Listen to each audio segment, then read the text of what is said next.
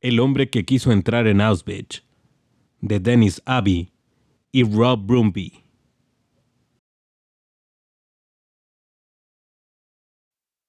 No me alisté para defender al rey y al país, aun cuando era bastante patriota. No, me alisté porque me dio la gana, por mi espíritu de aventura. No tenía idea de lo terrible que sería. Cuando me fui a la guerra, la partida no tuvo nada de heroica. Salimos de Liverpool en el buque de transporte Otranto, una luminosa mañana de agosto de 1940, sin la menor idea de a dónde nos dirigíamos. Contemplé el Royal Liver Building a orillas de las anchurosas aguas turbias del Mersey.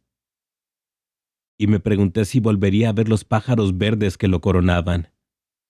Entonces Liverpool no había sufrido muchos bombardeos. Comenzarían un mes después de mi partida, pero entonces era una ciudad en paz. Yo tenía 21 años y me creía indestructible. Me prometí a mí mismo que si perdía alguna extremidad no volvería a casa. Era un soldado pelirrojo y de genio vivo que me iba a causar muchos problemas. Pero así era entonces yo. Me alisté en el ejército porque era demasiado impaciente para alistarme en la RAF.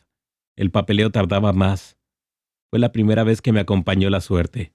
Cuando veía surcar las nubes, a los Spitfires, seguía teniendo ganas de volar pero alistarme en la RAF habría significado una muerte prácticamente segura. Los pilotos de la RAF eran los caballeros del aire, pero al empezar la batalla de Inglaterra, los pobres diablos no duraron mucho, y yo tuve la suerte de librarme. Me alisté el 16 de octubre de 1939. Como era un tirador de primera, el fusilero Dennis George Abbey, número 6914761, fue seleccionado para el segundo batallón de la Brigada de Fusileros y enviado al acuartelamiento de Winchester para recibir formación. Fue bastante riguroso.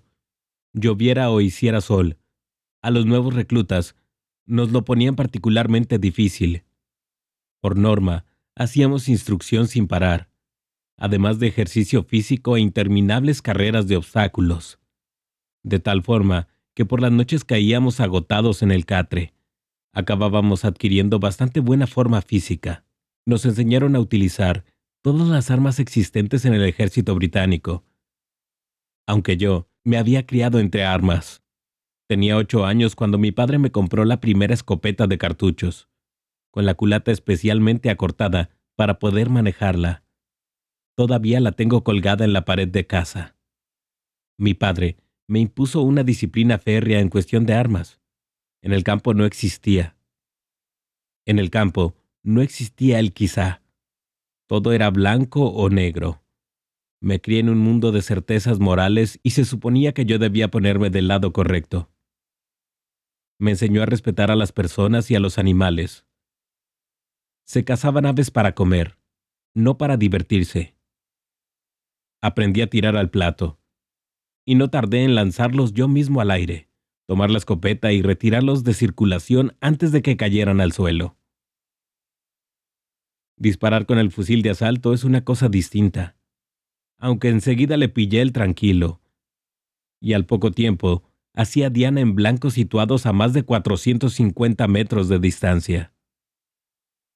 Al cabo de una jornada particularmente larga de ejercicio físico, fuimos al campo de tiro de Winchester. Apreté el gatillo del Lee Enfield, calibre 303.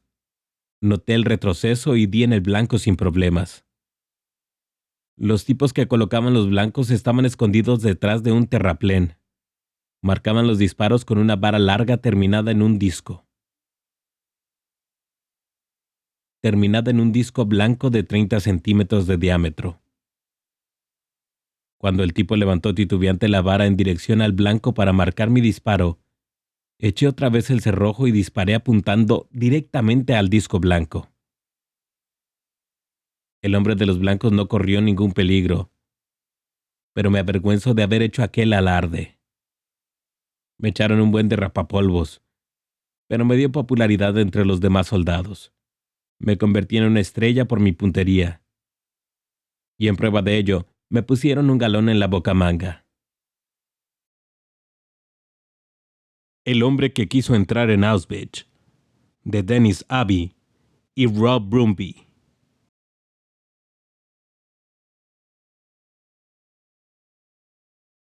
A la voz de los libros, disponible en YouTube y Spotify.